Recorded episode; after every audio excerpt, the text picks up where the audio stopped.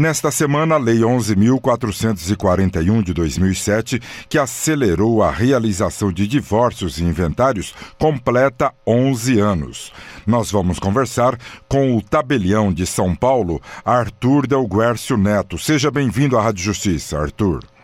Muito obrigado, obrigado pela oportunidade em falar um pouquinho sobre, sobre essa lei tão importante, tão relevante para a sociedade.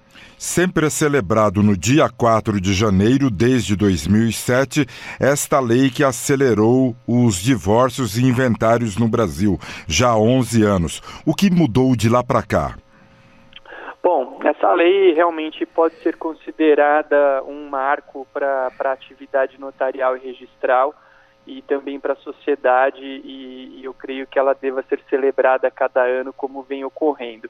A grande novidade da, da Lei 11441, que tem o seu teor é, adotado e, é, e, repetido no nosso atual Código de Processo Civil, é possibilitar é, os divórcios, separações, inventários e dissoluções de união estável, hoje previsão do novo Código de Processo Civil, pela escritura pública, é, conferindo um ganho de, de tempo enorme àqueles que optarem por essa forma. Quando se fala em tempo, já se fala também em economia. Sem sombra de dúvidas, aquele ditado de, eh, que a gente costuma ouvir habitualmente, que tempo é dinheiro, creio que cada vez mais seja uma realidade. As pessoas têm os seus tempos totalmente tomados por inúmeros compromissos, a necessidade de resolver problemas num prazo curto.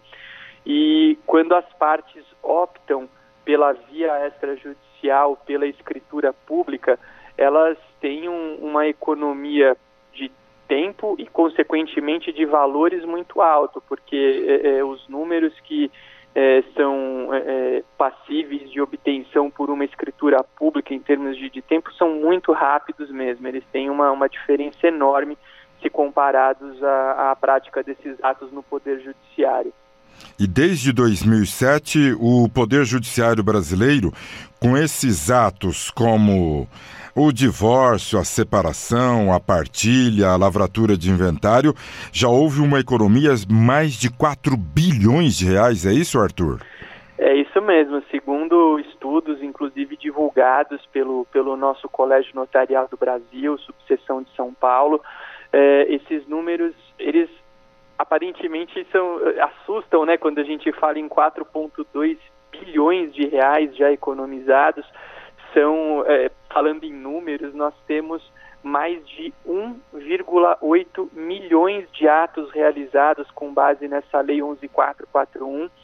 E são números que comprovam ah, que a questão do tempo ela é importante sim ao optar pelo cartório, pela via extrajudicial, mas ao mesmo tempo em que essa opção pela via extrajudicial ela gera é, a economia de tempo para os envolvidos diretos, ela também traz um benefício muito grande para a sociedade, para o Estado como um todo, porque essa economia toda de 4,2 bilhões, que é fruto da atuação dos cartórios, dos tabeliões de notas, ela gera a possibilidade de investimento desse número em, em enfim, em vários outros segmentos que tenham a necessidade e sabemos que, que hoje segmentos necessitados de investimento no nosso país eh, são, são vários. Então, é mais uma colaboração que aquelas pessoas que optam pela escritura, pela via extrajudicial, fazem para com a nossa sociedade. Estamos conversando com o tabelião de São Paulo, Arthur Delguércio Neto, ele que fala dos 11 anos da lei do divórcio.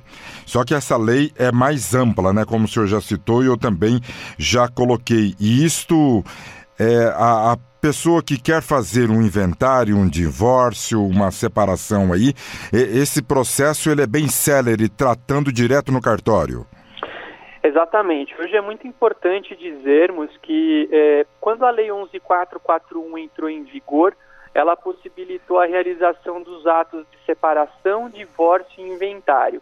Hoje existem pessoas, é, alguns doutrinadores que defendem que a Lei 11441 sequer existe mais. É, enfim, é uma discussão doutrinária, mas o que importa é que o atual Código de Processo Civil ele previu tanto a separação como o divórcio e inventário no seu texto, nos artigos 610 e 733, mas ele também agregou um novo ato a esse rol que é a dissolução de união estável. Então, esses quatro atos podem ser feitos num tabelião de notas. O procedimento é muito simples, a parte deve se dirigir ao seu tabelião de confiança, eh, portando os documentos necessários à prática do ato e alguns desses atos são praticados num prazo de um dia, às vezes até menos, dependendo da complexidade. É óbvio que existem requisitos mínimos para a realização desses atos no cartório, mas o prazo é um prazo rápido e o procedimento é bastante descomplicado.